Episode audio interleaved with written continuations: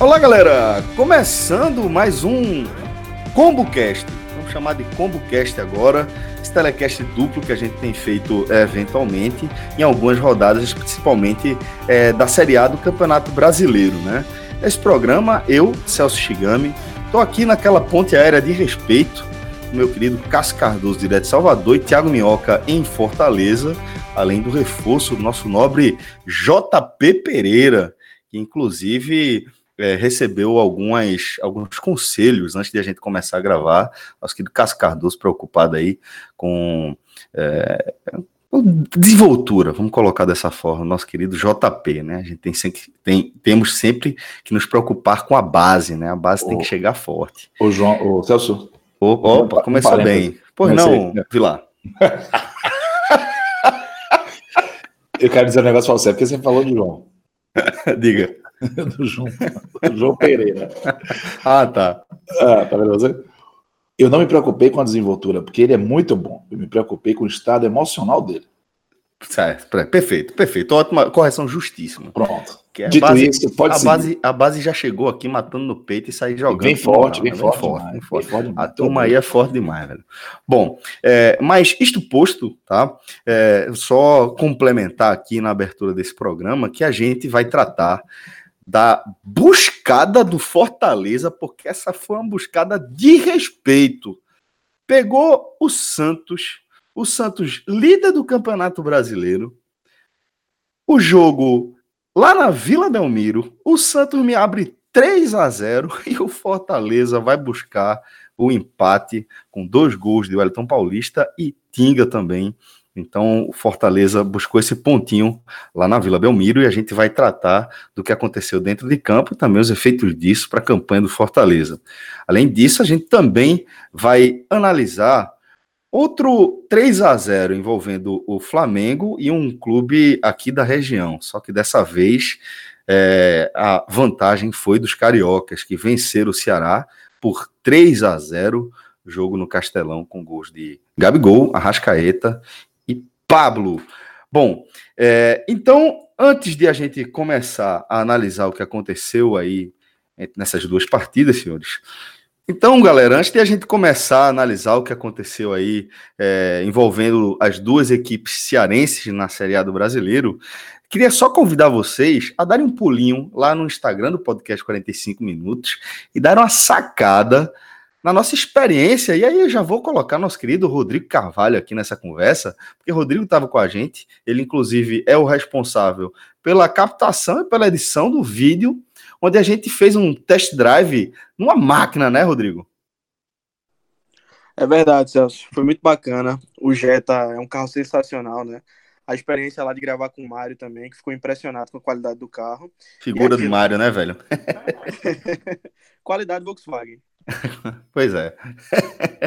Bom, galera, e então é, a gente está falando dessa máquina que a Volkswagen está lançando no mercado, né? Nesse segmento, o Jetta é um carrão, motor 2.0, 230 cavalos de potência, é, é o, a, a versão sedã, vamos colocar dessa forma, do Golf pessoal que já conhece aí a tradição e a força do Golf no mercado automotivo, é, basta você dar uma sacada lá, é, não só no nosso vídeo, que dá para você ter uma ideia bem precisa do que é essa experiência de, de dirigir esse Jetta, mas também o que a mídia é, especializada tem falado sobre é, esse modelo do Jetta, top de linha aí, que é um carro espetacular, que é, vai oferecer para você tudo que um esportivo precisa, aquela saída nervosa, potência de motor, mas vai aliar a uma série de outras questões que fazem com que ele tenha uma experiência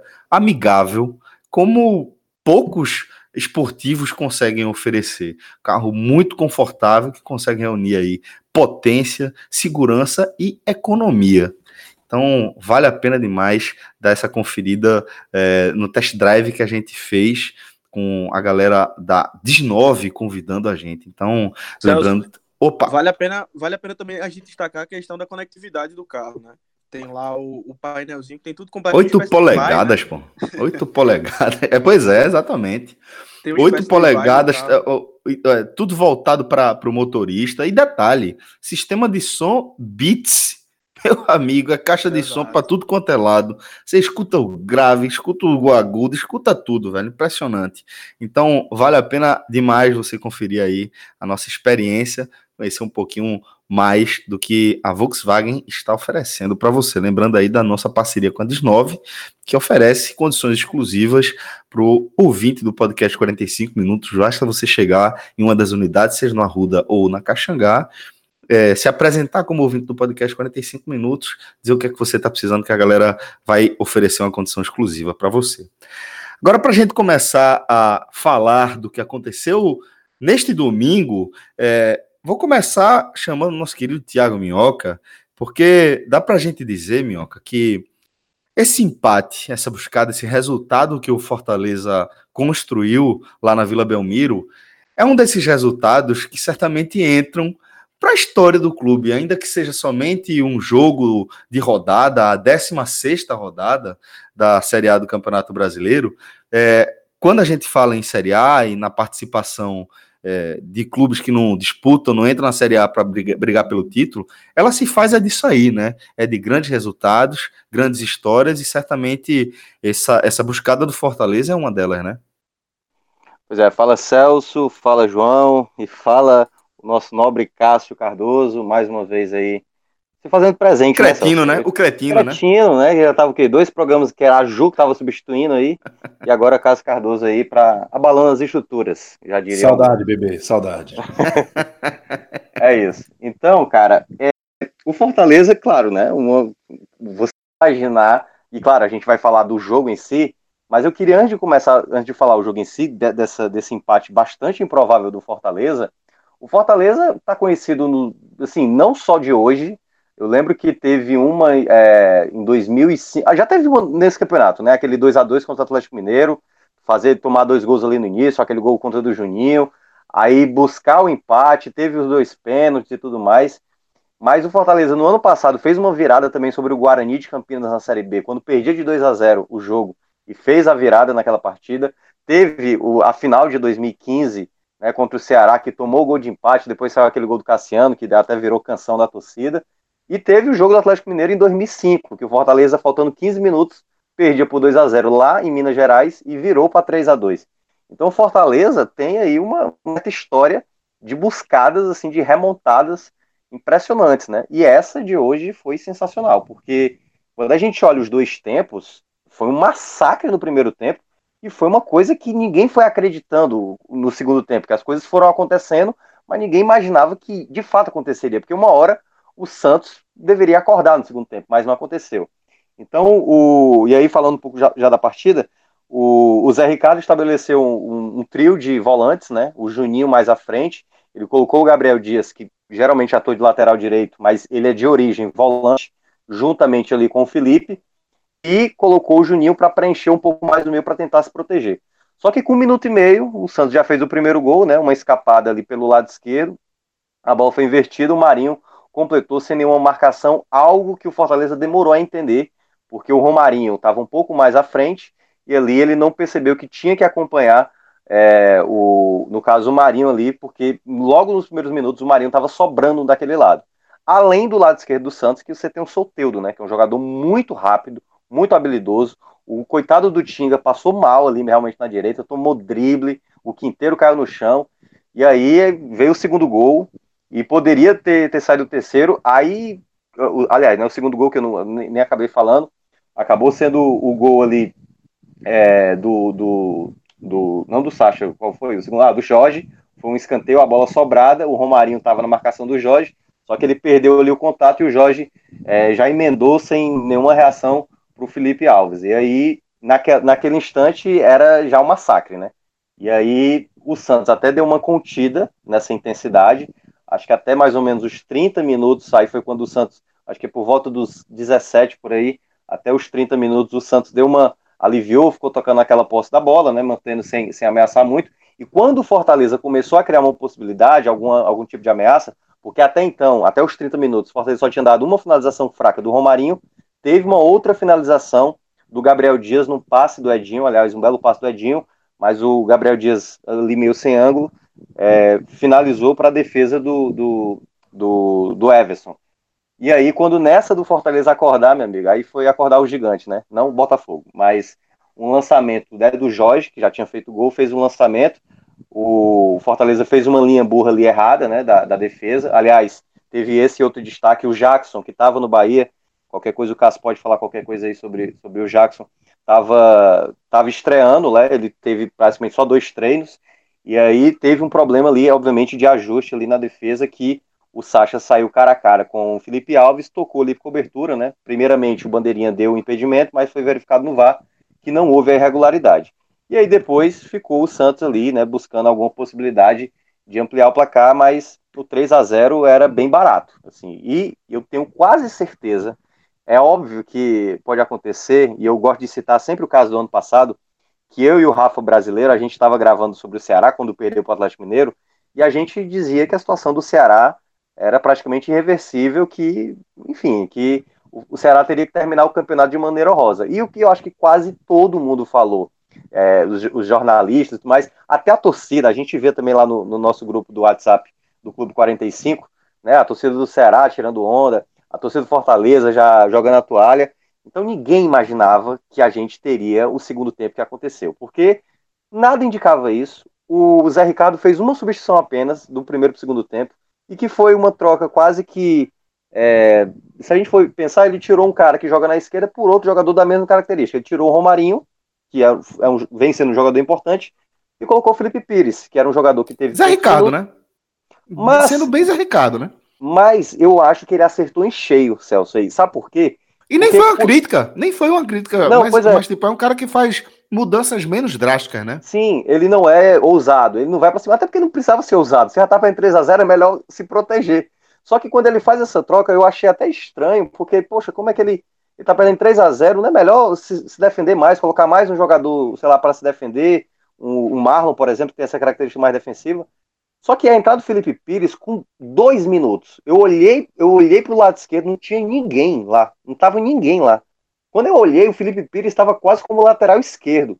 O que foi que, que o Zé Ricardo fez e que deve ter passado para o Felipe Pires? Olha, você não vai subir, só suba na boa. E aí, o que foi que ele fez? Não dê espaço para o Marinho, porque o Marinho, no primeiro tempo, estava sobrando ali. Tinha bola que ele pegava na direita, passava por um, dois, três, chamava uma falta, quase ele fez um gol de falta no primeiro tempo. E quando ele fez isso, o Santos começou a perceber que não ia ter mais jogo e tentou administrar a partida. Só que aí, para mim, é, é esse empate, né, esse 3 a 3 foi aquela situação de futebol. Não é que o Fortaleza foi massacrante tanto quanto o Santos foi no primeiro tempo. Se a gente for olhar o, o cômputo geral da partida, o Santos foi bem melhor. Só que a queda de rendimento do Santos, talvez a apatia por não acreditar que o Fortaleza fosse capaz de buscar esse empate, foi que eu acho que veio exatamente aquele efeito que ninguém explica no futebol teve o pênalti em cima do, do Edinho. Aliás, no, no, no primeiro momento, a arbitragem até re, repreendeu ali o Edinho, né, considerando que ele tinha se jogado, mas aí pelo replay ficou aquela é, é apreensão, porque os clubes aqui, principalmente o Ceará e Fortaleza, estão nessa de, de, de, qualquer coisa do VAR não vai ser dado a favor do, dos clubes cearenses e vão dar para o time de fora, mas foi, né, o, o apto acertadamente olhou lá, checou, viu que foi pênalti de fato, e o Elton Paulista bateu, fez o primeiro, mas até então, né? Eu, até eu lembro que eu mencionei na rádio. Eu falei, eu acho que é bom Fortaleza entender que não precisa crescer na partida. Porque, tipo, tá bom, já diminuiu o prejuízo, agora é segurar, levar essa derrota pelo placar menor que tem. Mas aí vem o segundo gol, né? Uma jogada pelo lado esquerdo, uma escapada do, do Fortaleza, e aí a bola foi acionada. Acho que o Everson errou ali no tempo da saída, a bola passa por, por ele e o, e o Elton Paulista faz o segundo gol.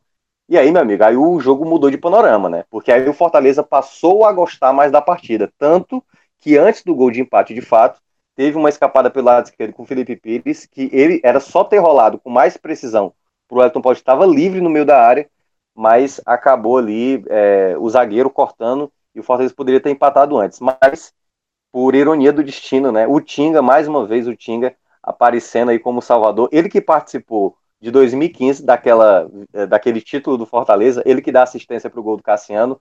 No, no jogo do ano passado do Guarani, ele estava em campo, ele não participou de nenhum dos gols. No jogo contra o Atlético Mineiro, ele dá assistência, daquele 2 a 2 né? Do Atlético Mineiro. Ele dá assistência pro gol do Carlinhos. E agora ele se torna de fato o herói, né?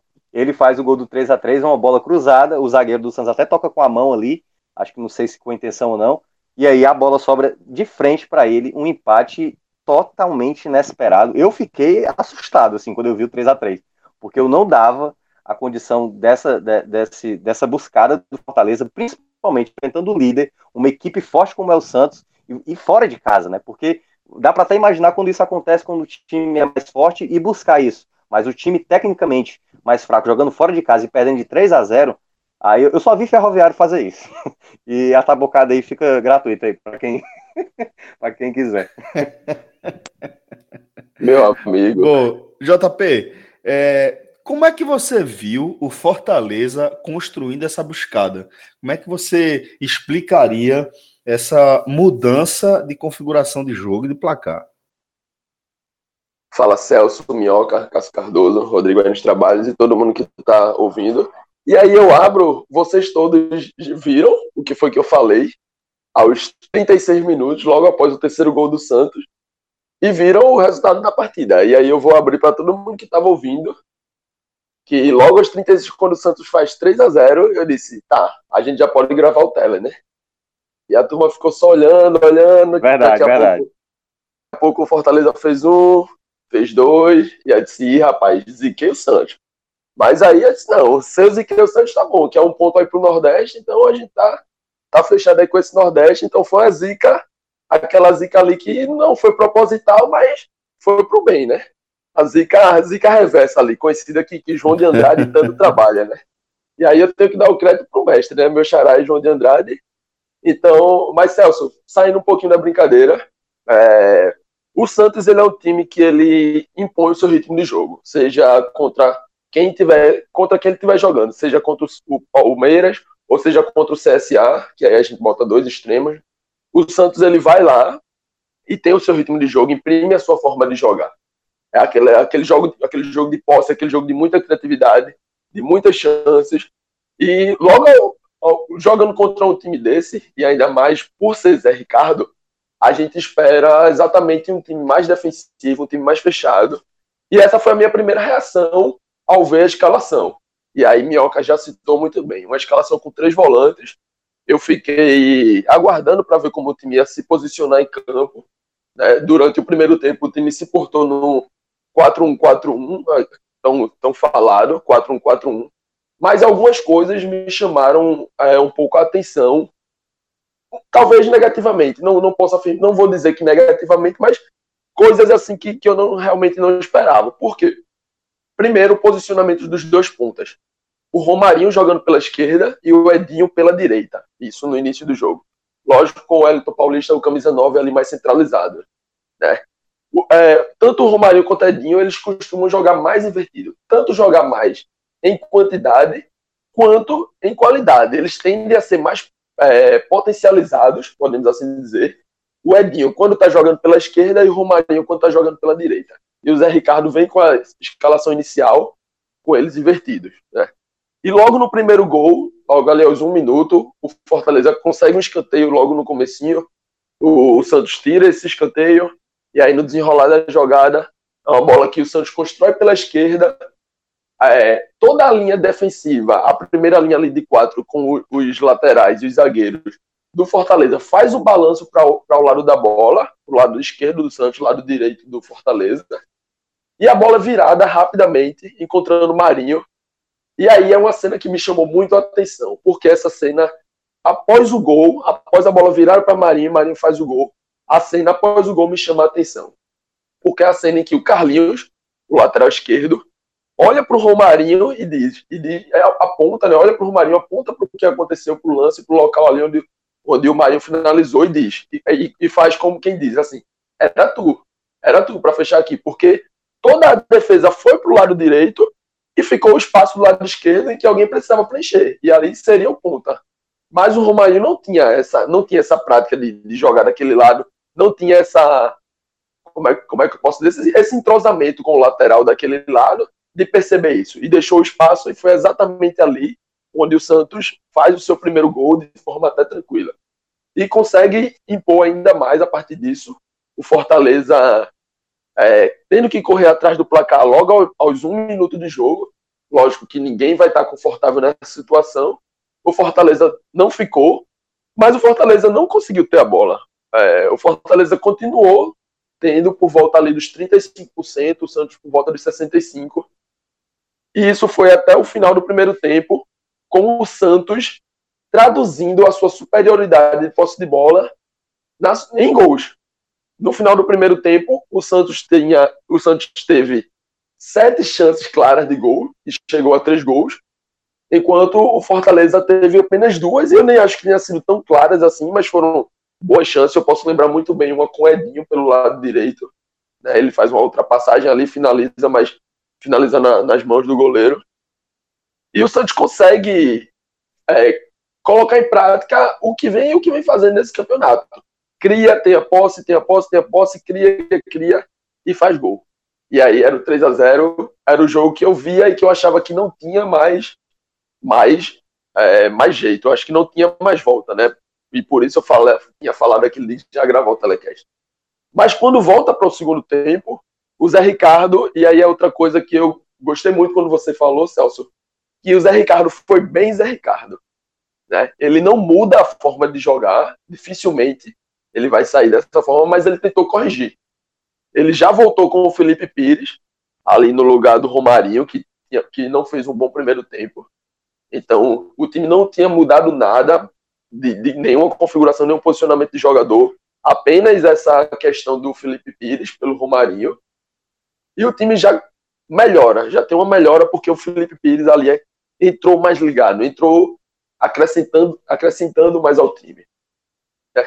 E, é, e é como. E, e eu vou bem no que Minhoca falou. O Fortaleza consegue o primeiro gol, veio crescendo na partida, começou a se fechar mais, não tinha posse de bola, muito pelo contrário, no segundo tempo, no início do segundo tempo, o Fortaleza, que tinha por volta de 35% de posse de bola, e eu olhei ali por, por volta dos 10 minutos, o Fortaleza estava apenas com 27% da posse, então era um time que estava levando um 3 a 0 e que parecia querer jogar cada vez menos, mas não necessariamente era isso, não necessariamente o time não queria jogar, porque o time melhorou na sua defesa. O time soube fechar melhor os espaços. O time soube neutralizar melhor o Santos. O time parou de permitir que o Santos criasse chances e criasse chances claras que estavam se revertendo em gol. E é aí que o time começa a crescer, começa a gostar do jogo e buscar, e buscar o, o empate. Né? Faz uma, o 3 a 1 faz o 3 a 2 como o Minhoca já muito bem já falou, com o pênalti com o Elton Paulista. E outra coisa que eu também achei muito interessante é que foi o que foi comentado durante o jogo, que o cobrador oficial do Fortaleza é o Juninho. Sendo que no ano passado o Juninho jogava com o Everson, que era o goleiro do Santos na partida. Ambos jogavam no Ceará. Então, provavelmente, eles treinavam pênaltis um contra o outro, e ali o, Everson provavelmente conheceria a batida do Juninho. E por isso que provavelmente o escolhido para a cobrança foi o Wellington Paulista. E bateu bem, fez o 3 a 2 E ali você, quando tá perdendo por 3 a 2 quando tá perdendo por 3 a 0 e busca o 3 a 2 e ainda com tempo de jogo, você é obrigado a acreditar na partida. Você tem que lutar, você tem que ir até o fim buscar esse empate. Para quem já estava com tudo perdido. E aí o, o Zé Ricardo vê isso, vê o seu time crescendo e aí passa a mudar um pouco a forma de jogar. Primeiro ele vem com o André Luiz no lugar do Edinho, e depois com o Oswaldo no lugar do Gabriel Dias. E aí ele abre mão dos três volantes que ele tinha começado a partida, abre mão do 4-1-4-1 e vai para um 4-2-3-1, vai para um time um pouco mais focado no ataque, um time com jogadores de ímpeto ofensivo maior e é coroado com esse empate. Então achei que o empate merecido no, pelo segundo tempo que fez por conseguir neutralizar o Santos e o empate com a, a cara do treinador a cara do treinador que pensou numa, numa forma de jogar, não deu certo, ele adaptou ali durante o, o, intervalo, melhorou o que tinha de melhorar e fez o time crescer. E quando viu a chance, foi lá e conseguiu o empate. Ô, João, eu queria até lembrar um, um, um outro lance, né? Que é, acho que a gente acabou nem comentando, que eu tava lembrando aqui agora. O Santos teve uma chance, né, com o Jean Mota, cara a cara com o Felipe Alves, que poderia ter matado o jogo ali, porque tava 3 a 2 a partida, ele tem uma bola de frente, e aí a torcida do Fortaleza vai tornar o Jean Mota cada vez mais ídolo, porque ele era do Fortaleza, foi um dos melhores jogadores. O Fortaleza quis ele no começo do ano, o Ceará também quis, né? Ele até ficou bem perto do Ceará e também do Bahia, mas o São Paulo acabou chegando lá e ficou com ele. Foi artilheiro do Paulista, escolhido o melhor jogador, mas perdeu ali a bola que teoricamente mataria o jogo, né? E se não se fizesse ali, possivelmente o Fortaleza não teria encontrado o seu terceiro gol e teria já desistido da partida. Mas a gente acabou esquecendo esse, esse lance especificamente, que o Santos teve a bola para matar o jogo, mas acabou não fazendo. Só dar um pitaco aí nesse, no jogo. Você manda aqui, rapaz. Que não manda nem no meu quarto, pai. É... Faça isso. e é prudente, né? Que seja assim. O que Minhoca, na, na explanação dele, lembrou de Jackson, e era um ponto que eu ia observar. É, Jackson ele está num processo de recuperação ainda, mas é um processo longo, tá? Eu achei bem arriscado. Não sei se tinha a opção Zé Ricardo, mas bem arriscado colocar o Jackson já nesse jogo. E eu e a primeira coisa que eu observei quando eu vi aquele terceiro gol, gol do Eduardo Sacha, foi justamente onde é que estava o Jackson, sabe? Porque foi, foi um gol que não se pode tomar, é gol de baba. Né? Um lançamento veio lá do campo de defesa, cai no pé do cara, de frente pro gol. Não era contra-ataque, não era nada, enfim. É, e aí lembrei, né? Falei, olha, Jackson nesse jogo pode ser que esteja influenciando nessa dificuldade defensiva do Fortaleza. E aí vai ter que ter paciência, porque Jackson, ele desde 2017, ele fez oito jogos em 2017, 11 jogos em 2018 e 12 jogos em 2019 pelo Bahia, agora fez o 13 terceiro pelo Fortaleza. Ele é um atleta que não conseguiu, desde a lesão que teve, chegou a ter uma, uma hérnia, ele não conseguiu recuperar. Ele é um, um, jogador de qualidade, mas todo jogador depende da parte física. Ele não conseguiu recuperar isso ainda, dessa condição física, vamos dizer assim, plena dele. E talvez com sequência no Fortaleza consiga, mas o que evitou a sequência dele no Bahia foi mais contusão do que problema técnico. E aí, é, quando ele voltou, sim, em 2019, ele fez um jogo contra o Inter no Beira-Rio, ele foi mal, e aí ele ficou um pouco sem espaço, mas imagino que por conta da parte física. Hoje assim, foi um vacilo dos grandes da defesa do Fortaleza, principalmente dele, é, ou ele participando bem disso, no lance do, do terceiro gol especialmente, mas vamos aguardar aí, é, para ver se ele, com a sequência, ele se, se estabelece ele volta a ser o Jackson, que foi até 2016, que foi um, um zagueiro que, quando estava bem fisicamente, ajudou demais o Bahia. Aliás, Cássio, só para complementar também, Celso, antes de você falar, é, a questão do, do Jackson aí foi, foi desespero mesmo, entendeu? O Fortaleza perdeu o Roger Carvalho, teve uma lesão exatamente lá no último jogo contra o Internacional, vai ser operado na próxima semana e não jogará mais nessa temporada. Como o Fortaleza só tinha Quinteiro, Roger Carvalho e o Natan, que a torcida, enfim, não, passa a menor confiança o Natan, tanto que quem entrou no jogo passado não foi nem o Natan, foi o Derlei, né? O Derlei que estava jogando lá no, nesse período com o Rogério Senna mais de zagueiro do que propriamente de volante. E aí o Fortaleza, com essa lesão do Roger Cavalho, no desespero, já contratou dois zagueiros, o Jackson, né, do Bahia, e antes do Jackson, tipo, um dia, um dia antes, contratou o Adalberto, né, zagueiro que estava no ano passado, já jogou Série C pelo Fortaleza, aliás, esteve no grupo que subiu do Fortaleza da C para B e da B para A, né, ele estava lá no ABC, o time foi rebaixado, Fortaleza, por já conhecer o jogador, um jogador bastante experiente, a torcida não gostou da chegada do nome dele, mas do Jackson a torcida ganhou mais animação. E aí eu acho que foi devido a esse desespero. Claro, o Zé Ricardo poderia ter começado com o Natan, mas ele preferiu apostar, apesar da, da, dessa, dessa falta de ritmo do Jackson, na experiência do Jackson do que, digamos, na insegurança do Natan. Né? Então, é, ele cometeu algumas falhas. Teve até um gol do Santos que o Jackson errou claramente, mas na jogada o, o Sacha estava impedido e foi até anulado o gol. Mas, claro, eu acho que é um zagueiro que, quem sabe, com mais jogos, ganhe mais ritmo e melhor condição física, claro, se não se lesionar, porque o Fortaleza necessita demais de um zagueiro que encaixe melhor com o Quinteiro. JP, quem é que você aponta como os destaques positivos pelo lado do Fortaleza?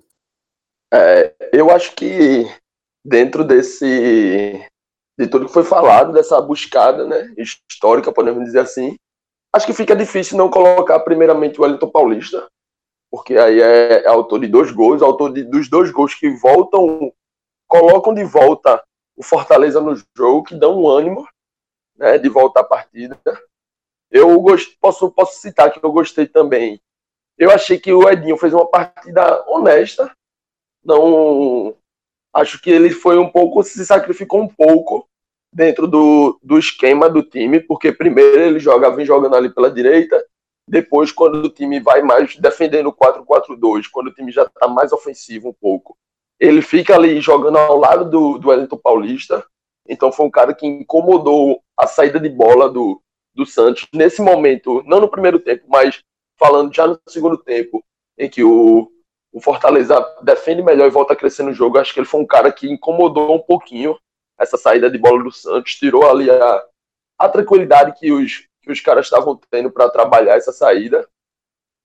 E acho que dentro desse jogo, Celso, é, eu poderia citar aqui também o Zé Ricardo, não sei se seria genérico, porque acho que ele teve uma leitura muito boa do jogo.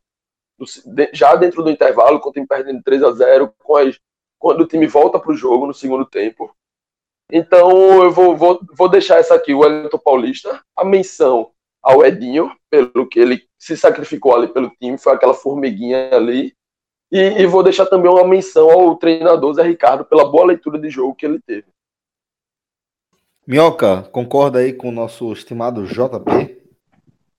É, eu vou, eu vou citar é, o Elton Paulista, obviamente, né, teve a responsabilidade de pegar ali a bola do pênalti, né, bateu muito bem, fez um gol ali de posicionamento, né, o passe foi do Carlinhos, mas vou citar também o Edinho. O Edinho no segundo tempo, né? Ele no primeiro tempo tentava fazer algumas jogadas, mas no segundo tempo ele me pareceu mais lúcido, um jogador mais consciente da, das escolhas das jogadas.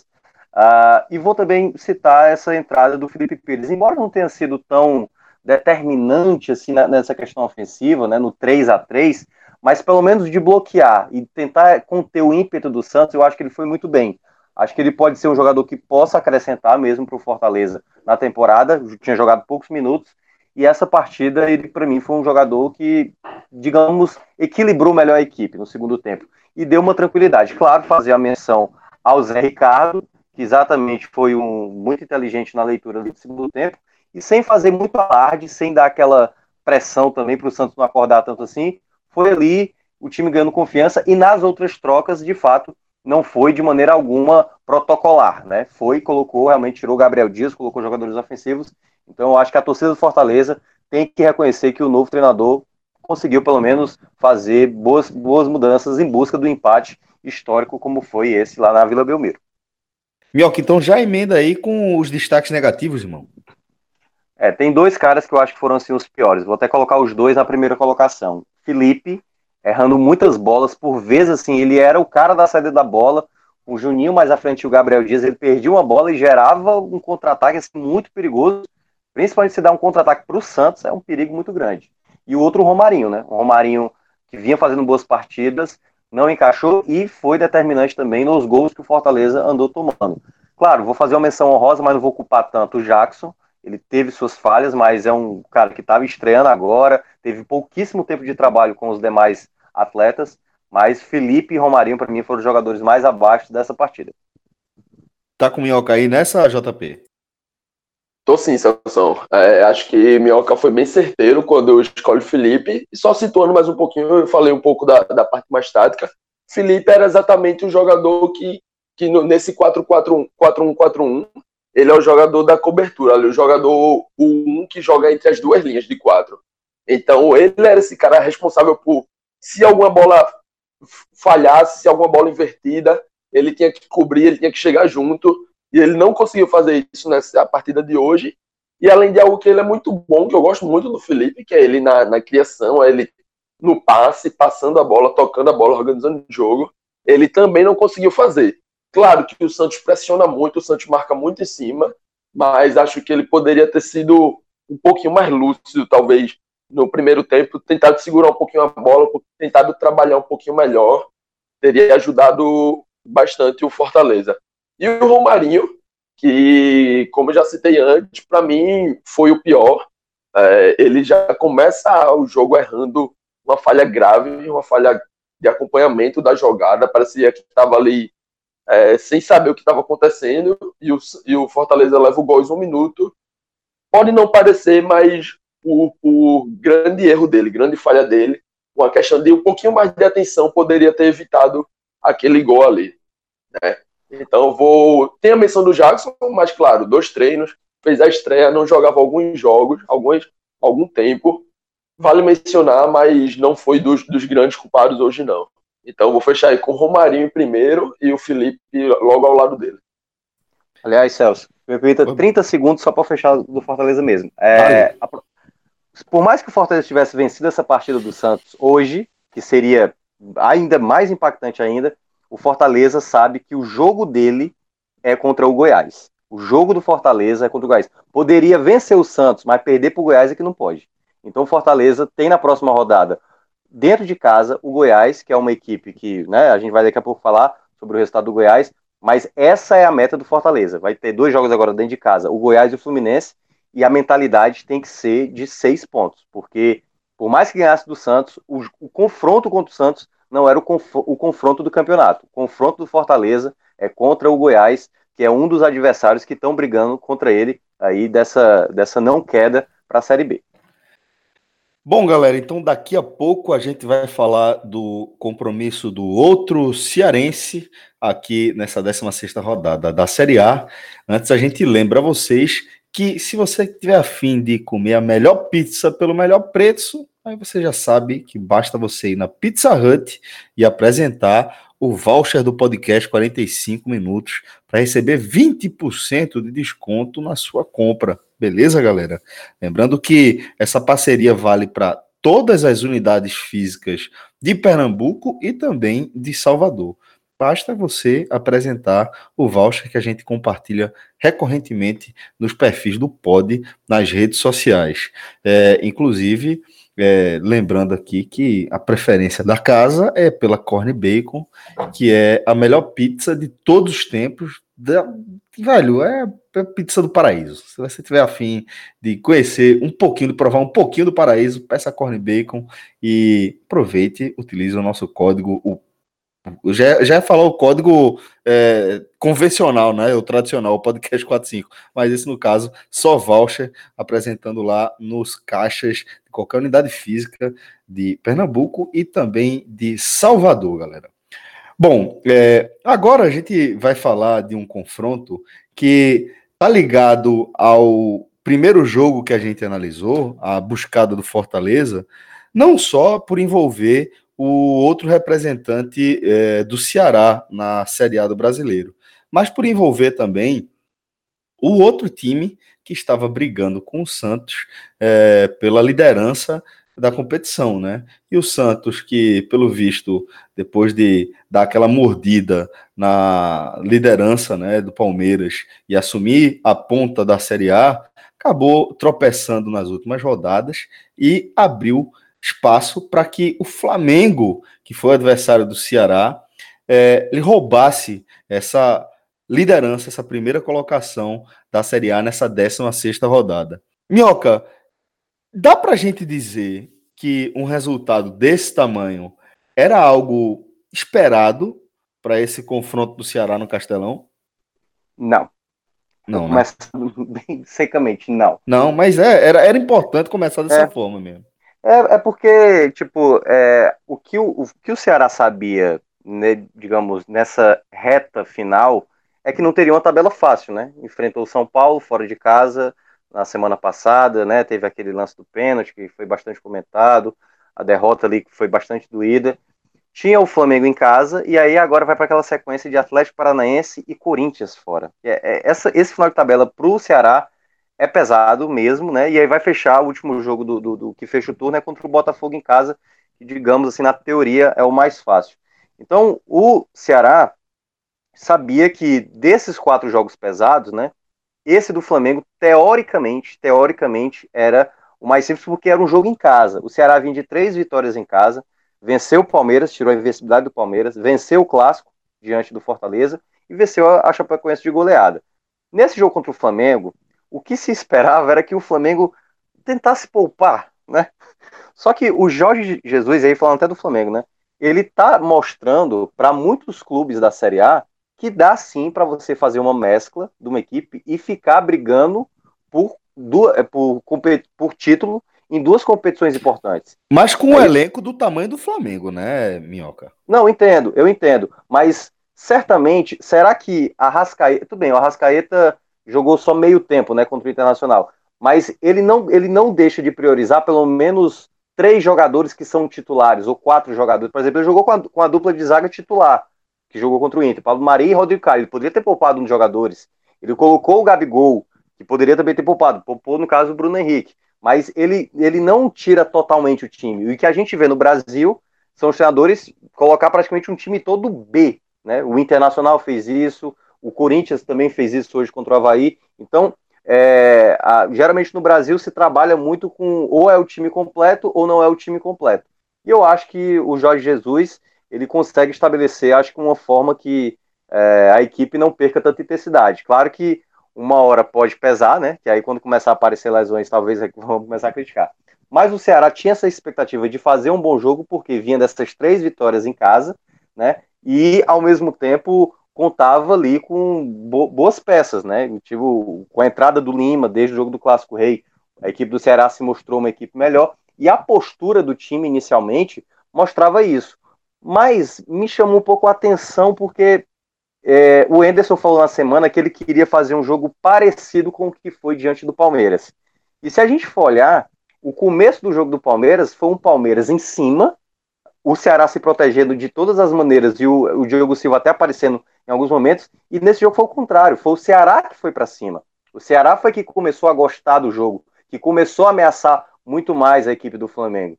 Mas não teve aquela grande chance ou grande finalização. Só que aí é onde entra a qualidade, né? O que eu, o que eu teoricamente já tinha guardado, quando o João estava dizendo que é, teve o 3 a 0 do Santos e falou, colocou lá no grupo, né? É, já dá para gravar o tele do, do, do, Fortaleza. Eu vou basicamente pegar ali o que eu também im imaginaria falar sobre o Fortaleza quando estava 3 a 0 para o Santos e tentar trazer um, um pouco para cá. Porque é onde entra a qualidade. Equipes que estão brigando em cima, como Flamengo, Palmeiras, dá para vencer. Só que quando essas equipes sabem aproveitar, porque o Flamengo no primeiro tempo nem finalizou tanto assim comparado ao Ceará. É, se a gente for olhar os números, ó, o Ceará finalizou sete vezes, três ao gol. O Flamengo finalizou três, duas no gol e foram os dois gols. Então é uma equipe de extrema qualidade e os gols muito bem trabalhados, né? Porque o primeiro gol, mais uma vez, o Ceará tomou um gol de lateral, já tinha tomado um gol de lateral no jogo contra o Inter, mas esse lateral do Flamengo foi jogada de fato ensaiada. Porque o Rodrigo Caio foi quase ali na linha de fundo, a bola foi lançada para ele, ele escorou para trás, o Berril ajeitou e o, o Pablo Maria, outro zagueiro, acertou ali um chute de frente, né? O, o Ceará é, não entendeu a jogada e quando entendeu a bola já estava dentro do gol. E aí o Ceará se lançou para o ataque em busca do empate, tentou ali algumas chegadas teve uma bola que poderia ter entrado. Tipo, eu não entendi na hora como é que aquela bola não entrou. Uma bola que tava quase entrando ali e o zagueiro, acho que foi o Pablo Mari, né, que tirou aquela bola. O, eu tenho quase certeza que foi ele. Se não foi ele, foi o, o, Não, foi o João Lucas. O João Lucas tirou a bola em cima da linha. Era uma bola que, pelo replay, eu achei até que a bola tinha entrado, mas ele conseguiu salvar. E aí depois veio o gol que praticamente o Ceará sentiu, né? Porque foi uma jogada com o Gabigol que aciona o Berril na hora que o Berril recebe a bola, ele está mais próximo à linha de fundo, toda a defesa do Ceará, ela praticamente ela acompanha, né, ela faz a linha ali para acompanhar o Berril. E aí todo mundo acabou esquecendo o Gabigol solto ali na entrada da área, dominou, né, o Berril tocou de volta pro, pro Gabigol, que fuzilou e ali não tinha a menor chance pro, pro Diogo Silva, e com aquele 2 a 0 o Ceará sente. Aí, de fato, o Ceará sente porque todo aquele ímpeto que mostrou nos primeiros minutos, a torcida apoiando, aliás, é, um, um, capítulo à parte, né? Mais uma vez, não bateu o recorde de presença de, de, público pagante. O maior foi do jogo do Santos, o Ceará levou mais gente, mas de renda chegou no top 3, né? Aliás, é, das cinco maiores rendas. Ficou quanto para o Flamengo? Eita, ah, de, de público 15 Isso, mil destinado. 15 mil. Foi o primeiro setor que acabou do, das vendas, já acabou no começo da semana no começo da semana e esgotou, se não me engano, na sexta-feira ou foi na quinta-feira os ingressos dessa partida. Esperava-se realmente casa cheia e foi casa cheia. É, e foi isso, foi uma, uma festa muito bonita, o Ceará fez uma festa muito bonita, mas o torcedor saiu bastante frustrado, porque... Ô, o... Oi? Desculpe interromper, mas é só para a gente não ter que voltar para esse, esse assunto depois. Como é que o torcedor do Ceará, de forma geral, enxergou essa, essa concessão de mais ingressos para o torcedor do Flamengo aí? Cara, tem uma questão, né? O Ministério Público aqui, quando ele vai separar um setor, ele, ele deixa muitos espaços para que não haja nenhum tipo de, enfim, né, algum problema de torcida com outra. Então ele separa um setor bastante grande. E aí, pelo que eu, pelo menos foi o que eu, que eu apurei, já seria separado um, um espaço que caberia 15 mil pessoas. O que, o que é que o Ceará fez? O Ceará, na verdade, só aproveitou esse espaço para ceder mais lugares para o torcedor. Para vender mais, mais ingressos, é, faturar mais. Faturar mais com isso. Então, claro, é, se você for pensar, ah, aí a torcida do Flamengo, que obviamente é, é numerosa e faz muito barulho, vai dar ali, tentar dar uma calada na torcida, né?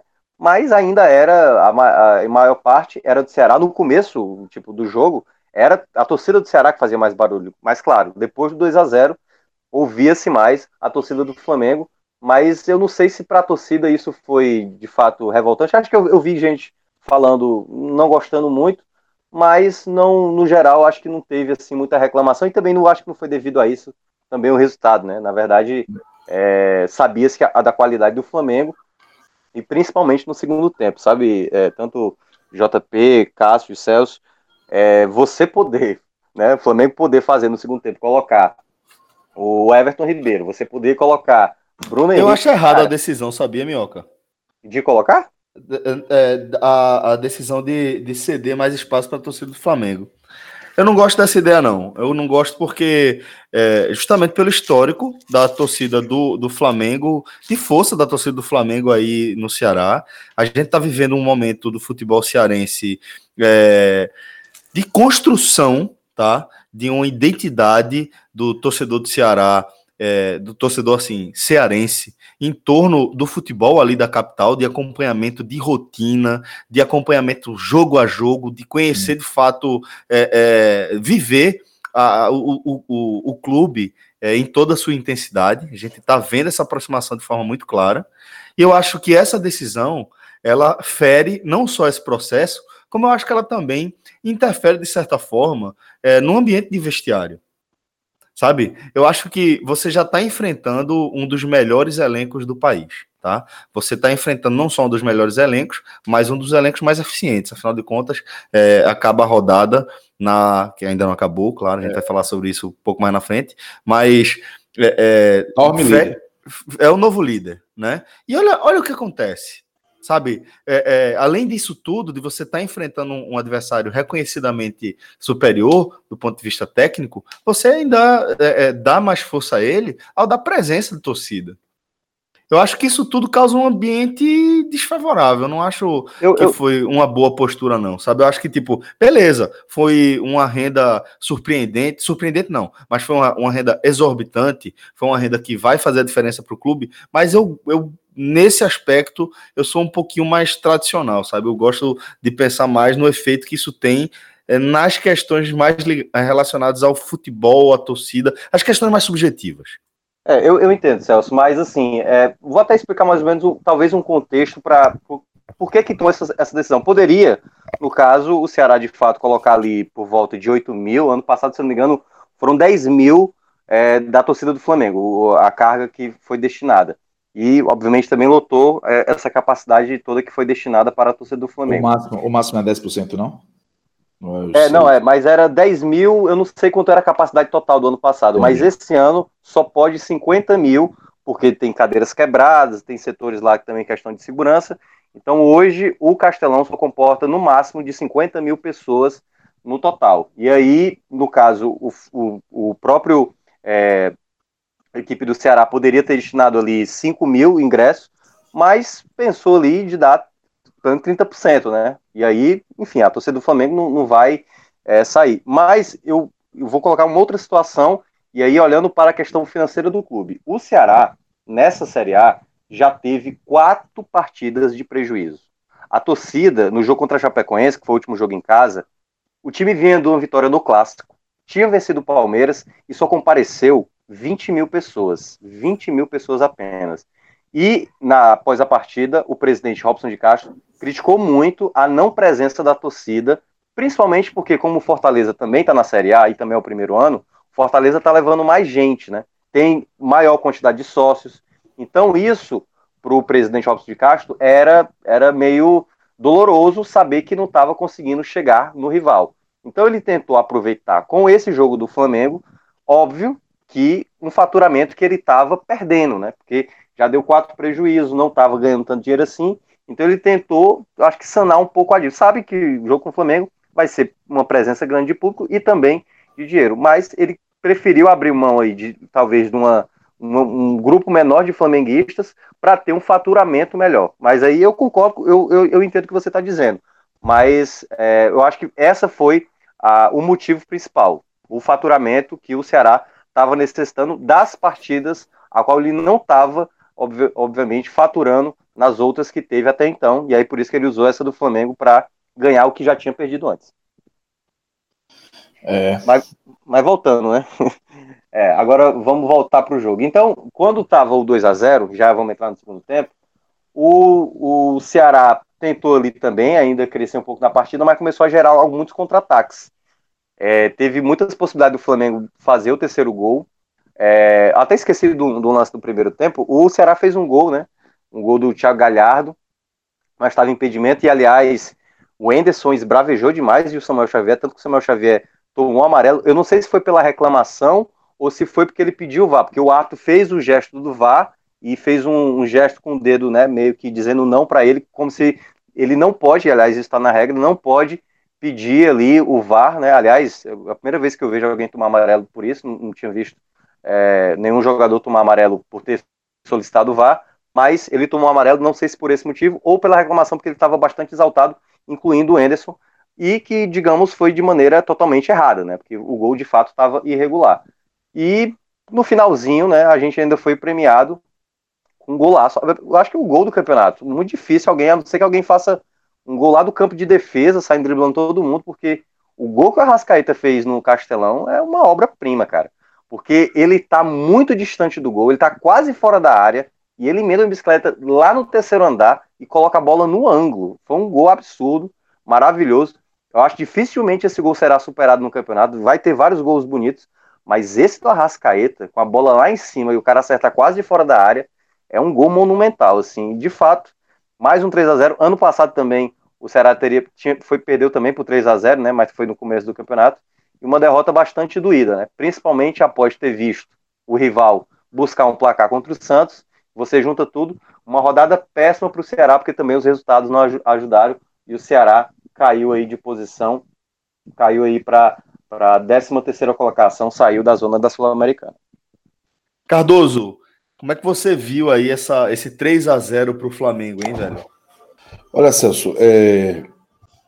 eu vi um, um resultado que eu não imaginava que fosse acontecer, justamente pelo que o Ceará conseguiu fazer em jogos anteriores, especialmente aquele jogo contra o Palmeiras. Mas existe um, uma situação é, que é bem delicada para enfrentar o Flamengo hoje em dia. Sair atrás do Flamengo, do, do placar contra o Flamengo, é, tem sido letal, assim, sabe? Porque o, é um time que está sabendo aproveitar os momentos de em que o adversário sofre o golpe, sabe?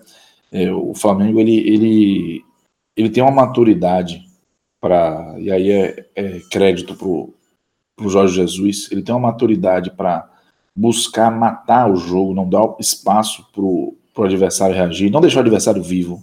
Tipo assim, o cara não pode sonhar no final do jogo, sabe? E isso parece muito claro, porque o ritmo do Flamengo, entre o primeiro e o segundo gol, ele aumentou. Ele foi um, um negócio de, de, de, assim, o Ceará viu que tinha que ir para cima, aí mudou um pouco a postura, mas o Flamengo seguiu absolutamente agressivo e logo fez o segundo gol. E foi assim, tem coisas também que não é dia do Ceará, né? O Berril não é um atleta de lá muita inteligência, mas ele foi absolutamente feliz em dois lances.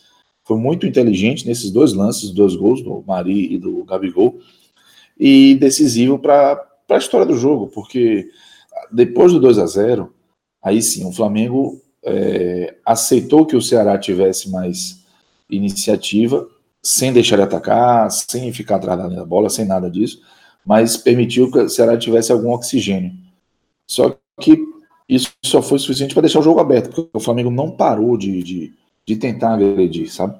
E com essa, esse elenco, e aí eu concordo plenamente com você, com esse elenco, fica muito complicado competir quando é, chega ali perto do, do meio do segundo tempo para frente, principalmente, com a facilidade que o Flamengo tem de colocar em campo atletas absolutamente fora da curva, em termos de qualidade, enquanto a maioria dos clubes vai. E 100%.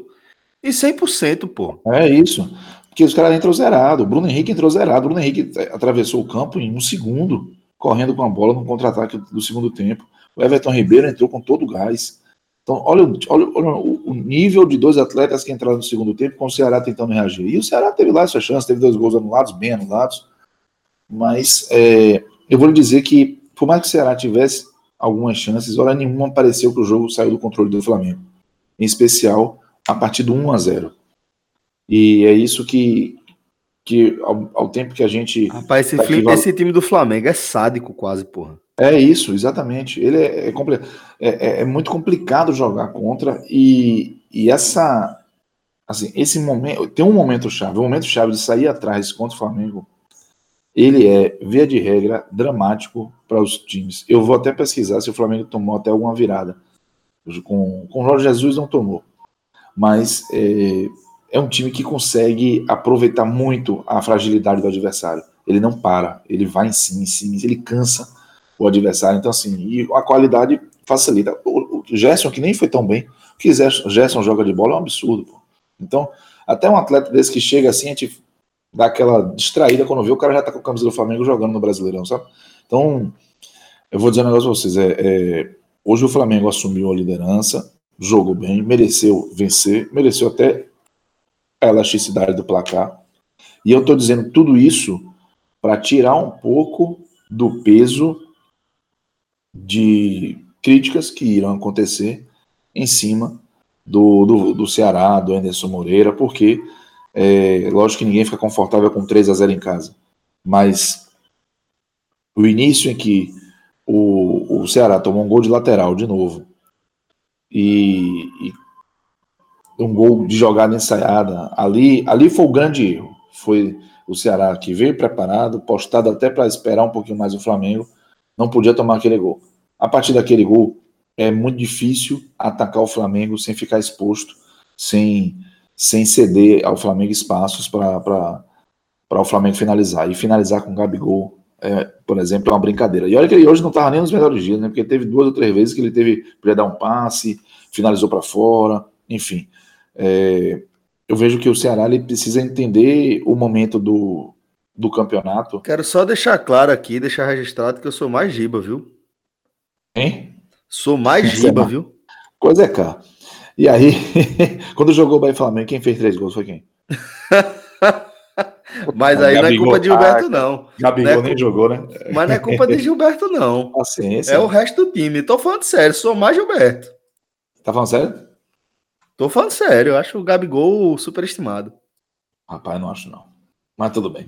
É, deixa eu lhe falar uma coisa. O, o Ceará ele precisa entender, Celso Minhoca, até o João também, e, e, os momentos da tabela do campeonato. No campeonato ele tem corredores poloneses. O Ceará entendeu isso ano passado. Talvez a diretoria não, né? Que demitiu o Marcelo Chamusca é, ainda no começo do campeonato brasileiro após a derrota para o Vitória.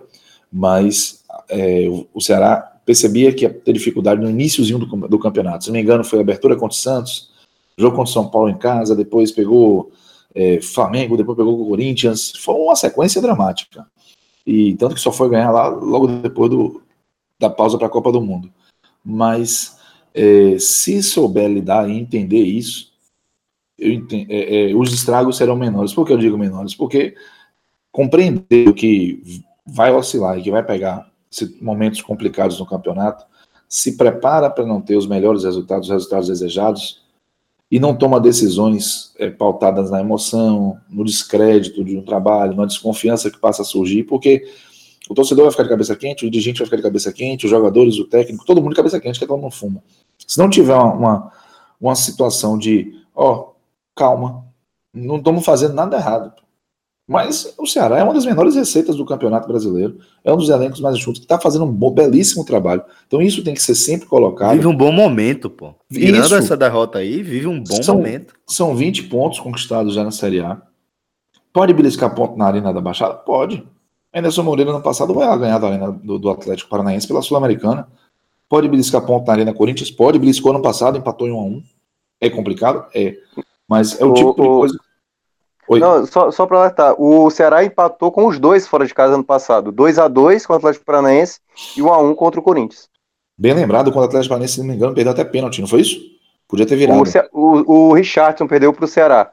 E aí depois o Wesley entrou no segundo tempo e empatou, empatou aquela partida. Não. E aí, e aí não, não é tabocada, mas acaba sendo tabocada mais uma vez no esporte. Com o não, a não vitória do esporte na segunda-feira, o Ceará escapou do rebaixamento matematicamente. Uhum. e aí o jogo contra o Botafogo que vem aí, é um jogo no Castelão, é um jogo que vai ter seu grau de dificuldade, mas é um jogo que a gente acredita que o Ceará pode ganhar. O que eu digo é, Celso, vamos supor que o Ceará não faça nenhum ponto daqui para lá, certo? E eu fiz esse exercício quando o Bahia tinha empatado com a Chapecoense e estava é, às vistas de enfrentar Flamengo e Palmeiras na sequência. Velho, tem que ter paciência. Tem que esperar o, o os acontecimentos, preparado para essa oscilação acontecer, os resultados não acontecerem, sem que transformar isso numa terra arrasada, porque o Ceará está muito distante de uma terra arrasada. Então essa sequência já está incomodando, perdeu do São Paulo, perdeu o Flamengo, vai pegar dois jogos fora difíceis, mas eu vejo o Ceará como um time organizado, competitivo, o Thiago Galhardo funcionou 200 vezes melhor do que eu imaginava que pudesse funcionar no meio campo do Ceará. Então, é, o jogo de hoje é aquele jogo seguinte, infelizmente, a tendência, se o Flamengo continuar se organizando na gestão, nas finanças, a tendência vai ser essa. Vai ter uma hora que vai ter que se conformar. Porque os jogos contra o Flamengo, eles, eles já têm um momento chave para determinar se vai, ter, se vai dar tudo certo ou não vai. E esse momento normalmente é no início.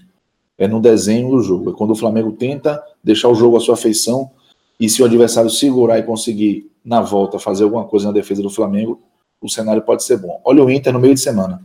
Segurou, segurou, segurou, segurou. Quando tomou o primeiro gol, meu irmão, foi uma avalanche. O 2 a 0 saiu barato. Então, é, mesmo com o gol perdido no final pelo Wellington lá, do Inter. Então, assim, ó, é, calma pro Ceará. Calma, entende e segue o barco, porque o resultado de hoje, a partir do 1x0 do Pablo Mário, ficou absolutamente normal. Lógico que o torcedor não gosta. 2 3 a 0 seguido pro Flamengo em casa. É chato, é ruim, mas é, esse Flamengo, é, é, é, esse é um, é um dos melhores Flamengos que eu é, tendo a oportunidade de acompanhar. Se vacilar. Certamente, então, certamente. Aí tem que, tem, tem que aceitar, resigna e segue em frente, porque o Ceará está muito longe de ser um time que mereça os 3 a 0 do Flamengo pelo Ceará. O negócio é que. Uhum. E outra coisa, né? seria um 2 a 0 honesto se não fosse o absurdo do Arrascaíta, né? Pô, que golaço, ainda, velho. Ainda que tem golaço. Isso. E, porra, a bola de Rafinha, porra, sabe? De você chegar na linha de fundo com a força que ele Foi com chega, a mão, né, cara? De olhar, olha, levanta a cabeça, olha a chegada, é, dá com a mão, porra. E dá, e dá com a mão. E, dá e, e a Rascaeta, a, a, a força e a curva que a bola faz, lógico que, tipo, a gente sabe que é uma bicicleta, é, o cara não calcula muita coisa, mas o craque calcula minimamente. A noção espacial que os caras têm é um negócio absurdo. O reflexo que o cara tem ali é um negócio é, quase sobre-humano. Que o, golaço, velho. Que o golaço.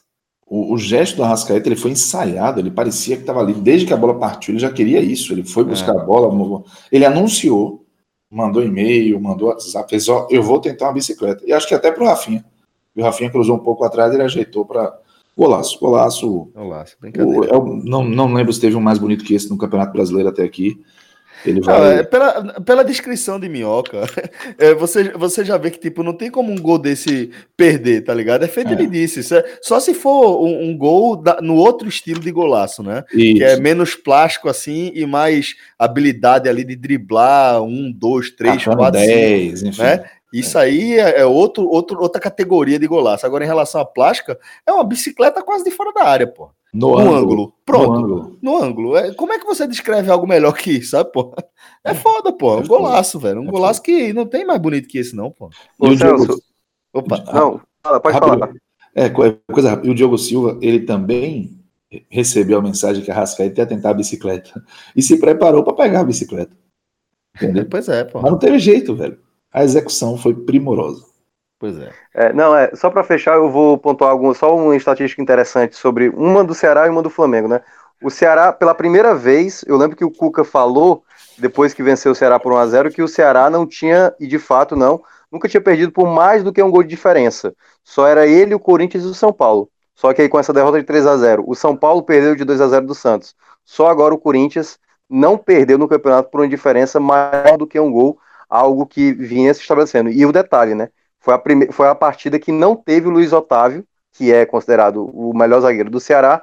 Claro que a culpa não é só por conta da ausência do Luiz Otávio, mas, claro, certamente uh, o zagueiro fez uma certa falta, né? Porque algumas das chegadas do, do Flamengo, de fato, com o Luiz Otávio é, seria talvez é, menos fácil do, do Flamengo passar. E uma estatística interessante sobre o Flamengo foi a terceira vitória fora de casa, né? Teve uma delas que foi o clássico, que foi o, até da última rodada, né? A vitória sobre o, o Vasco lá em Brasília, no, no, campo neutro na prática, né? E a outra tinha sido contra o CSA. E se a gente for olhar, eu vou tirar até o Bahia e o Fluminense, porque a gente tinha colocado lá no começo Bahia e Fluminense como limbo, lembra, né? Vou pegar pelos times como a gente deu no começo do campeonato. Então, Vamos pegar Havaí, Botafogo, Ceará, Chapecoense, Fortaleza, Goiás, Vasco e CSA. Essa é a galera do Nevozão, certo? Ah. Dessa galera do Nevozão, o Flamengo não perdeu ponto para ninguém. Enfrentou sete equipes dela, só tá faltando o Havaí. Fez 21 pontos, marcou 22 gols e só tomou 5 gols. Ou seja, contra as equipes de baixo, o Flamengo tá sobrando.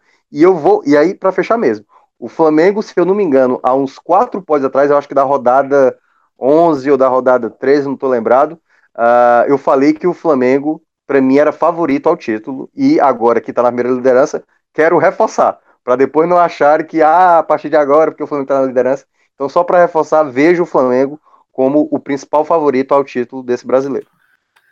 É difícil não ver, é difícil não ver.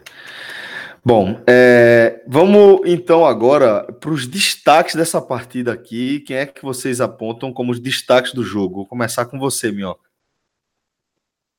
Cara, vamos lá. Positivamente, eu vou citar.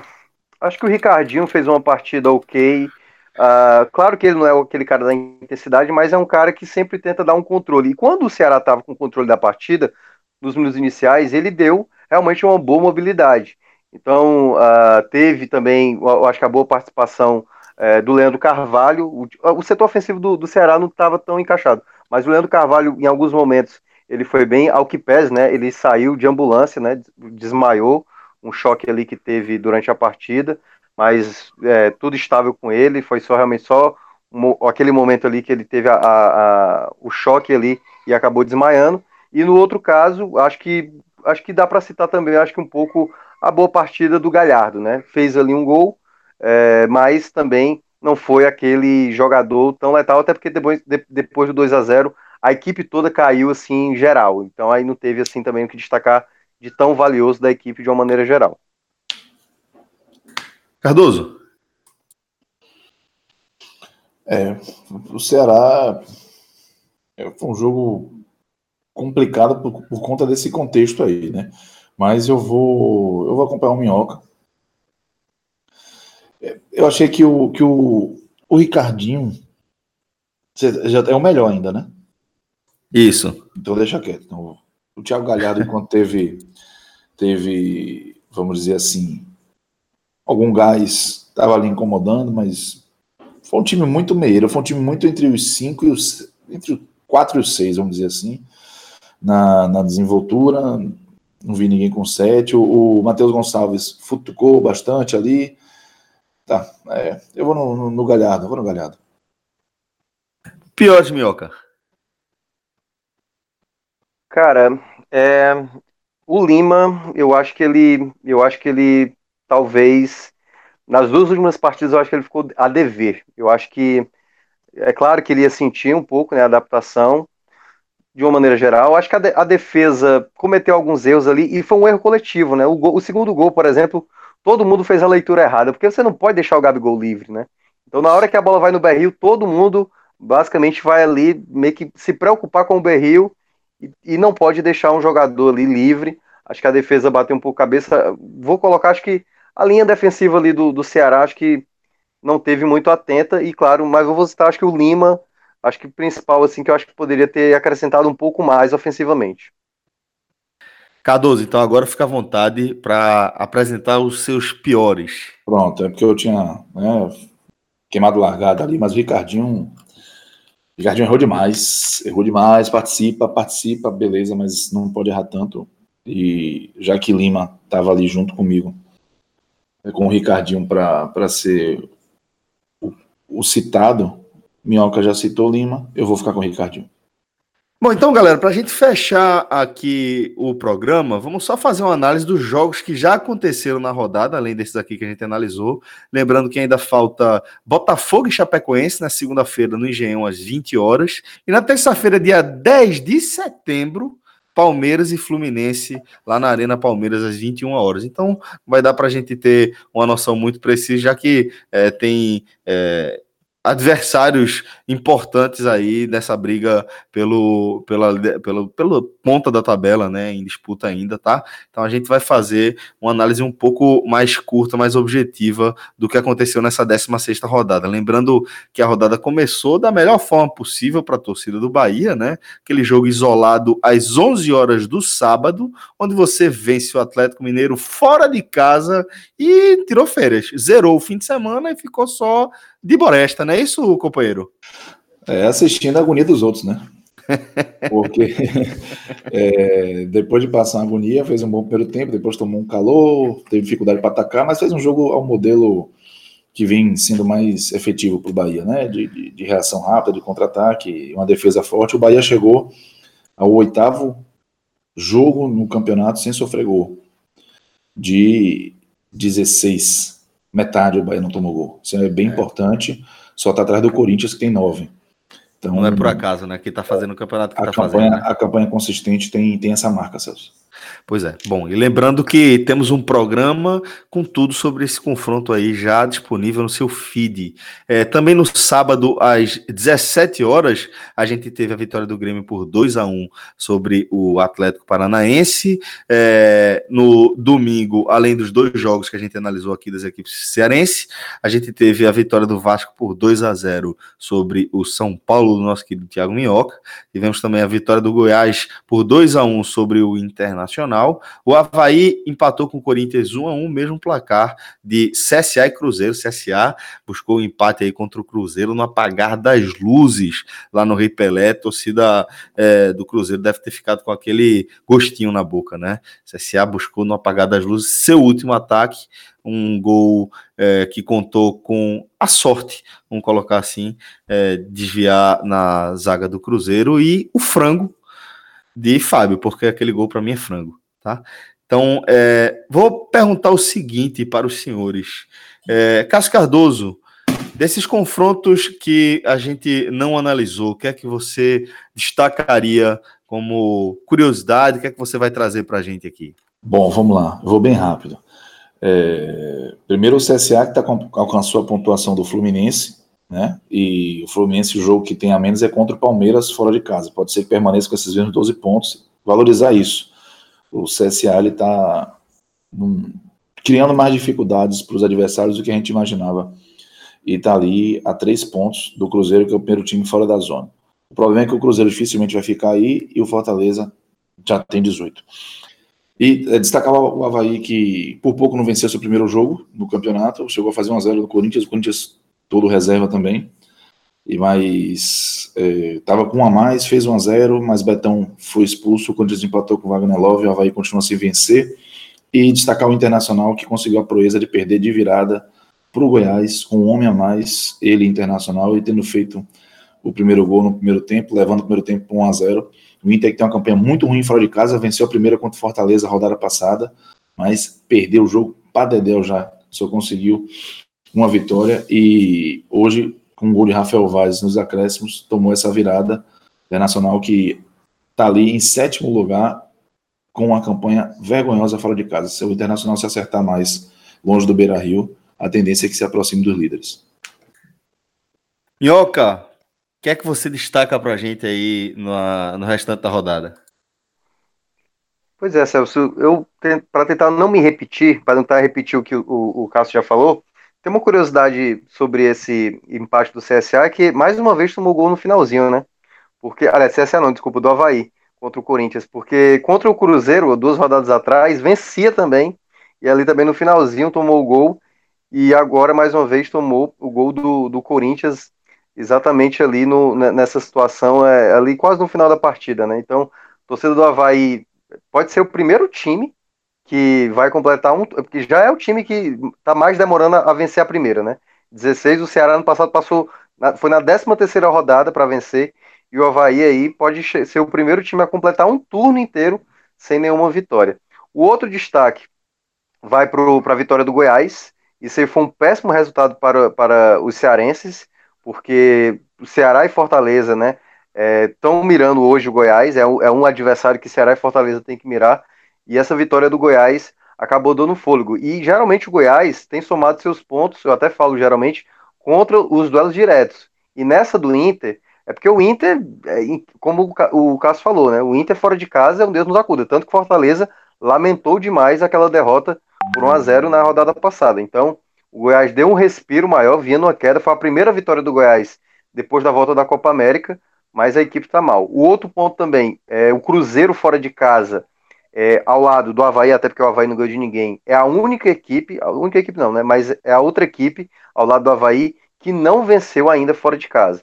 Então o Cruzeiro precisa, são nove jogos fora de casa, a equipe só marcou oito gols, tem muita dificuldade para marcar gols fora de casa, e o Rogério Ceni é, tinha, tem, tinha uma tabela favorável, né? Porque tinha esse jogo do CSA, vai enfrentar o Vasco na próxima rodada, e depois vai vir pedreira, porque vai ter Flamengo, vai ter Palmeiras, vai ter adversários mais difíceis. Já perdeu uma oportunidade aí de largar mais do Z4, mas por enquanto segue fora do, do Z4. Se a Chape vencer amanhã, ele, ele volta, ele retorna ao Z4. E para fechar, eu vou falar exatamente do Corinthians, né? O Corinthians, uma equipe que e, tudo bem, eu acho que o Carilho fez errado em colocar jogadores reserva para essa partida, porque comprometeu né? A expulsão acho que acabou também atrapalhando um pouco o Corinthians, mas você, para mim, eu acho que o principal vexame da rodada. O, o que o Fluminense conseguiu contra o CSA na rodada passada de dar o vexame, eu acho que nessa, eu acho que o Corinthians vacilou, porque o Corinthians eu acho que era tinha mais time para tentar fazer um placar mais elástico, mas o Wagner Love ali meio que aliviou um vexame maior, mas eu acho que foi o resultado mais péssimo. E aí, pra, se, se é para dizer o jogo mais marcante da rodada, foi o que a gente já abordou, que é Santos e Fortaleza, um 3 a 3 aí que foi de fato bastante marcante. JP.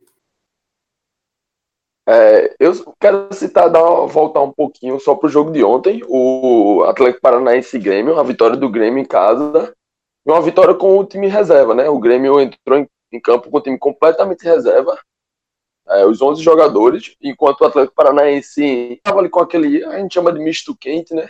É, uma base do time titular, mas poupando alguns jogadores e conseguiu uma vitória até certo ponto. Eu vi parte do jogo, a gente estava ali na, na resenha da live e eu, pelo celular, vi alguns pedaços, li alguns comentários, algumas coisas. O Grêmio que não teve tantas dificuldades assim para vencer, até pelos gols mesmo. Você vê ali, parecia que o Atlético Paranaense estava jogando numa marcha a menos. E aí, o grande destaque para mim, que eu posso estar nessa rodada já depois do, do que Minhoca e, e Cássio trouxeram aí, não sobrou quase nada, né? Mas a gente vai tentando buscar aqui e eu vou citar esse Vasco. É, desde a chegada de Luxemburgo, o time vem crescendo nitidamente. Não, não precisa ser nenhum gênio para perceber isso. E hoje, nesse jogo contra o São Paulo, um jogo que o São Paulo teve Raniel aí, bem conhecido aqui de Pernambuco, né? Revelado do Santa, expulso numa entrada assim que eu fico até, não sei nem como resumir essa a entrada que ele deu lá no companheiro de profissão, que poderia causar até alguma, alguma lesão mais grave, um pé muito alto ali na cabeça.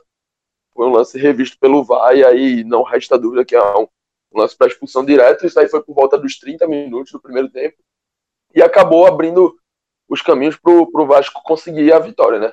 O Vasco que aí volta para o segundo tempo, logo no comecinho abre o placar, faz 1 a 0 ali com o Thales, e depois, já, no, já próximo do final da partida, amplia o placar, matando o jogo, E aí foi como o, o, o Minhoca citou antes, o São Paulo que não tinha perdido nenhum a partida ainda por mais de dois gols, por uma diferença de dois gols, na verdade. Perder essa primeira nessa rodada. E o segundo gol, Celso. Veja essa combinação. O gol foi de Felipe Bastos e a assistência de Danilo Barcelos. Eita. Então eu, eu fecho com isso aí, fecho com esse destaque Puta aí. Gol que de, pariu. gol de Felipe Aliás- Bastos com assistência de Danilo Barcelos. É, O, o Celso, Celso, me permita, me permita. Você viu que eu nem citei, né? Nada de São Paulo quando foi a minha vez. Né? Mas é só para dizer para você, e eu sei que você citou, eu ouvi porque o nosso presida, André Apolinário, fez questão de dizer que eu levei uma tabocada na gravação, eu não sei, não lembro, acho que foi do H menor. De duvido. Na minha presença, duvido. Não, eu vou, que você falou o seguinte, eu fico, eu, eu fico, eu, eu fico, eu fico, É impre- demais mesmo. Tá não, certo. é, esse aí é, não tem jeito não. Mas, mas segundo a sua fala, foi o seguinte: eu, eu, eu, eu acho totalmente errado o Minhoca dizer que o São Paulo é um time que sofre. não sei o. Meu Ah, isso eu disse amigo, mesmo. meu amigo, Isso eu disse mesmo. você viu aí, né?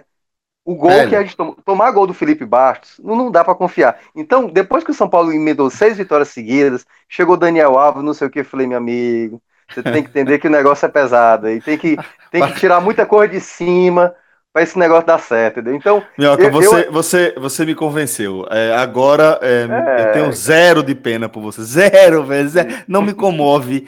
Um, um real, velho. É, é uma tristeza, cara. Esse time aí ainda vai me dar muita tristeza. Cardoso, Cardoso, pelo amor de Deus. Tu tem pena de, de torcedor de São Paulo, pô. De sofrimento de torcedor de São Paulo. Eu botei no mudo para ele não ficar chateado comigo, pô. Pelo amor de Deus. O cara tá com 30 pontos. O cara perdeu do Vasco. Tá com 30 pontos, a 3 pontos do líder. Ele tá Aperreado, reclamando. nunca, nunca caiu, velho. Nunca Não caiu. tá vida. perdendo. O cara, desse- o cara que, que nunca caiu, o cara não sabe o que é perreio, porra. Celso, O cara que nunca caiu não, Minhoca, tá, não minhoca, tá no jogo, uma- porra. Uma Celso. dica, uma dica aqui para Thiago Minhoca. Google, sofrimento, isso. significado. Pronto. Isso. Significado Calma, sofrimento. Bem Ó, demais, João. Bem calma, É demais. calma, isso, calma. é isso. Ó, eu, eu respeito. Ó, não, peraí, sé- sério, é rapidinho. Eu respeito demais, tudo respeito, entendeu? Respeito mesmo. Hum, Porque, mas é outro patamar, certo? hum. Um time, um time do tamanho de São Paulo, o sofrimento é isso aí que tá passando.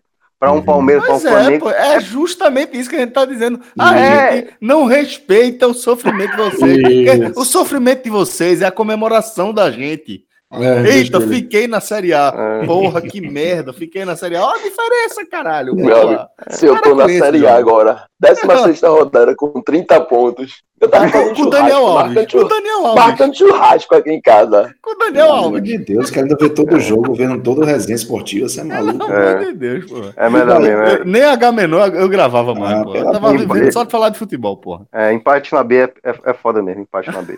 Tá vendo aí? Tá Desnecessário. Tá vendo vocês dando ousadia? Eu tô falando, não dê ousadia minhoca, não, velho. Eu vou Ô, descontar galera. vocês. Ô, ô, minhoca. Minhoca. Ô, minhoca. Diga lá, diga lá. Não, só oferecer um desconto pra você. Tá pensando que é só o pod que tem desconto, é? É Olha, o cliente. Não, Sim, você também tem, né? Porque são duas porradas do Bahia e um empate. Você não fez nem gol em três jogos. É, Então, não, essa aí, essa Cliente eu faço. fiel, cliente bom. Tem desconto. Viu? Então eu vou nem fazer um trocadilho com você agora só por causa do seu desconto. Essa aí eu tomo feliz. Essa tabocada você merece. Merece? Celso, eu tentei lhe ajudar, viu? um forte abraço a todos. Celso, Valeu. só, só para finalizar, só para É. finalizar sobre o Vasco, já abre sete pontos da zona de rebaixamento, chega aos 20. Lógico que a Chape, que abre a zona de rebaixamento, tem 13, tem um jogo a menos, vai jogar amanhã. Mas o mínimo aí, caso a Chape vença, fica a cinco pontos do Cruzeiro, né? Que inverteria a posição da Chape com o Cruzeiro. Então, o Luxemburgo vem solidificando um trabalho, ninguém sabe até quando vai durar, ou se vai durar alguma coisa. Muita gente já dava o Vasco como rebaixado, mas vem, vem, vem respirando e já fazendo aquela gordura, aquela que a gente fala tanto aqui, a gordura, para poder. Daqui a pouco, sabe, claro que o time vai cair, mas vai, vai começar a cair e vai ter uma margenzinha aí para poder estar minimamente estável. Deixa eu falar um negócio. JP. é sério. Hum. Ó, já que, que, que você trouxe essa questão de volta, só para fechar aqui, é, você mencionou aí Felipe Bastos e Danilo com uma categoria só, é só para registrar. Tudo bem, os dois passaram pelo esporte, mas eu sempre gostei do trabalho de Danilo, sempre ouvi muito por ter defendido é, Danilo, e o que eu acho dele é que ele é um jogador que tem é, força física, é, útil, tem útil, qualidade muito técnica útil. muito acima da média, tem uma compreensão tática, sabe fechar espaço como poucos jogadores ali de ponta no Brasil. Então, assim, é, de ponta, Danilo quer dizer, de beirada, né? É muito útil, um jogador muito, útil. Felipe Bastos já não, é Felipe não Bastos, pode dizer pô. isso aí, não. É Felipe Bastos. É, eu, eu, eu, juntei os dois, eu juntei os dois ali porque tem muita gente que. Felipe Bastos é unânime, né? Mas Danilo Barcelos tem gente que gosta, tem gente que não gosta, eu defendo também. Acho um jogador bastante útil. Né? Mas, mas é, um, é até um crime com o Danilo colocar ele na mesma categoria de Felipe Pois é. O negócio do Danilo Barcelos são duas coisas bem rápidas. Danilo Barcelos, o negócio dele é histórico, né? Que já participou de muito rebaixamento. Isso. isso. E isso, isso sempre chama a atenção. E outra mas, coisa... é, mas acaba que ele sempre é um dos destaques do mas, time que, aí, que tá caindo. Mas é isso. Você falou tudo. Você falou tudo, sem é dúvida. Fogo. Isso é complicado. E acaba virando a marca. Agora, só uma coisa. Eu tô com a desconfiança de que a zona de rebaixamento consolidou, viu? Opa. Olha aí. Eita, acho pesado, hein? Olha aí. A zigotada. Não, tô falando sério. Chegou assim, nem na metade do campeonato. Ó, Chapecoense tem Henrique Almeida. Acabou. É, vamos conversar com os outros. O Fluminense. Oswaldo Oliveira assumiu o lugar do Fernando Diniz.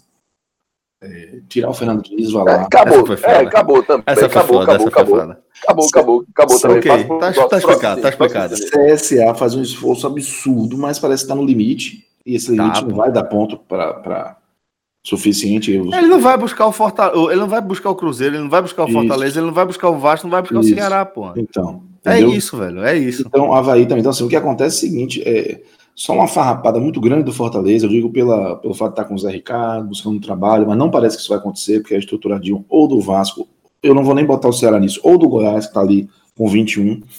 Para que mas já pega o gigante ainda, né? Só para lembrar, né? Você quer o gigante nesse bolo, mas não vai não, vai não. Não, não é, nem, não é, nem, que eu quero o gigante, eu acho que o gigante tá fora também. O gigante tá bem lá em cima, mas, tipo, a Chape pode dar uma escapada, né? Rapaz, eu não sei. Mas o Cruzeiro busca, né? É isso mesmo, tá certo. O, o, Cruzeiro, o Cruzeiro não vai, o Cruzeiro não vai ficar aí, não. É, o Cruzeiro é vai, mesmo, tá certo. vai escapar. Aí pode ser que a gente tenha a zona de rebaixamento. Desses, desses quatro aí, o único que, que tem a, que eu concordo bem com o que o Cássio falou, a gente brinca aqui com a zigotada, mas eu concordo também. Acho que é um Z4 que se chegar na 38 rodada e forem esses quatro, eu não vou ficar surpreso, não. Mas aí o Fluminense é o único que minimamente tem alguma capacidade para brigar contra esse Z4. Só que com o Oswaldo Oliveira é até difícil acreditar. Acho que a única possibilidade do Fluminense escapar é Oswaldo chegando, indo muito mal nesse começo e já saindo. E aí vindo outro que consiga salvar. Porque com Oswaldo eu realmente não acredito que esse vai se salvar, não. Senhores, um forte abraço a todos. Muito obrigado Valeu, pela Deus. companhia. Fechando esse fim de semana aí de programação. Até a próxima, galera. Lembrando que nessa segunda-feira podcast raiz e, porra, tem programa pra cacete ainda ao longo dos dias. Forte abraço a todos, galera, e até a próxima. Valeu. Valeu. Tchau, tchau. tchau, tchau.